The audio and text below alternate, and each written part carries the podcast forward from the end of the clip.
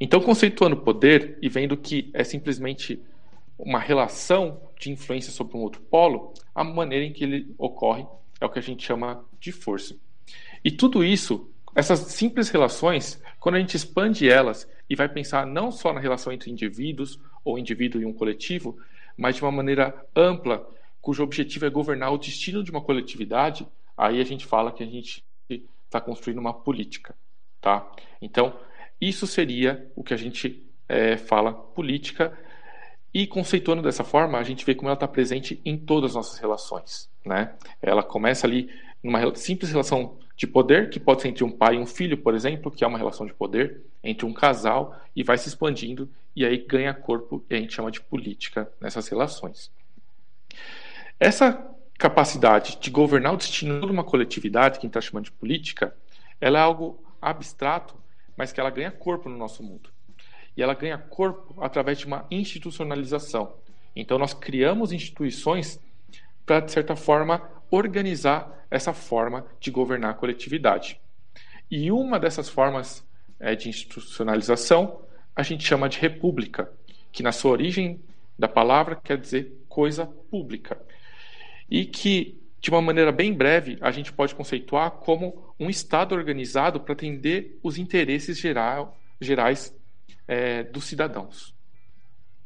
Só que, se o Estado visa, então, atender os, os direitos e todos os interesses dessa coletividade, a gente tem que pensar como que vai ser construído é, esses direitos e todo esse Estado organizado. Se a própria população e o povo, né, ou os cidadãos, construírem essa república, aí a gente diz que ela é, então, democrática e nasce democracia. Tá? Pegando particularmente, por exemplo, uma definição do Norberto Bobbio, ele vai dizer que democracia é algo que a gente entende como um conjunto de regras, seriam as regras do jogo, que consentem a mais ampla e segura participação da maior parte dos cidadãos, em forma direta ou indireta, nas decisões que interessam a toda a coletividade.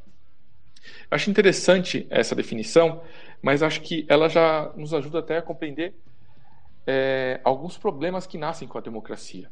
Então, por exemplo, ó, o Bob falou assim: é que garante a mais ampla e segura participação da maior parte dos cidadãos. Ou seja, garante aos cidadãos, mas quem são esses? Então, desde o início, há uma aparente é, construção coletiva para construir ali uma organização política pela democracia, mas por trás dessa visão ampla, a gente está escondendo que, desde o início, nem todo mundo é cidadão. Então, por exemplo, na Grécia Antiga, em que já buscava a construção de uma democracia, a cidadania era muito restrita. Mulheres, por exemplo, não tinham é, esse título né, de cidadã e não poderia exercer nenhum tipo de poder dentro dessa sociedade. Então, desde o início, a democracia busca contribuir para uma construção coletiva de poder, mas a gente vê que é, há algumas alguns problemas, né? ela pode estar sendo minada.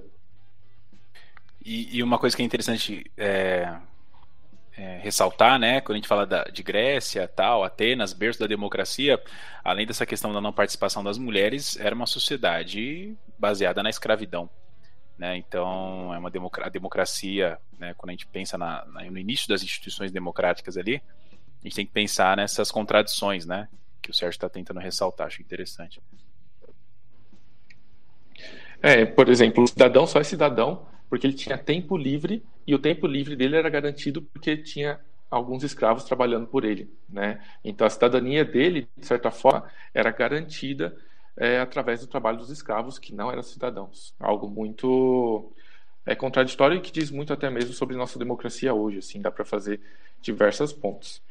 Bem, e aí, só para finalizar essa rede de conceitos, é, a democracia, né, ela busca essa construção de é, do povo construir suas instituições. A questão é, é como desde o início a gente está mostrando que o conceito ele pode nos enganar e essa democracia pode ser restrita, ou seja, todas as nossas instituições são construídas não pela vontade geral da população, mas talvez por um grupo restrito que são cidadãos, a gente tem também contemporaneamente diversos problemas em que essa democracia pode ser, por exemplo, capturada é, por alguns grupos que vão governar de acordo com o seu interesse.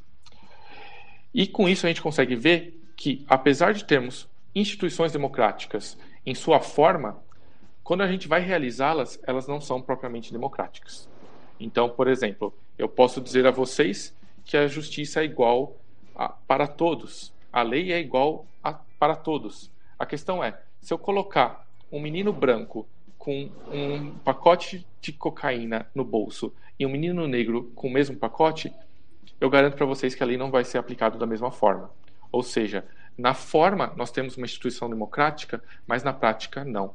O que começa a gerar toda uma crise de representatividade, é, no qual não coloca a democracia como problema, mas sua execução como muito problemática.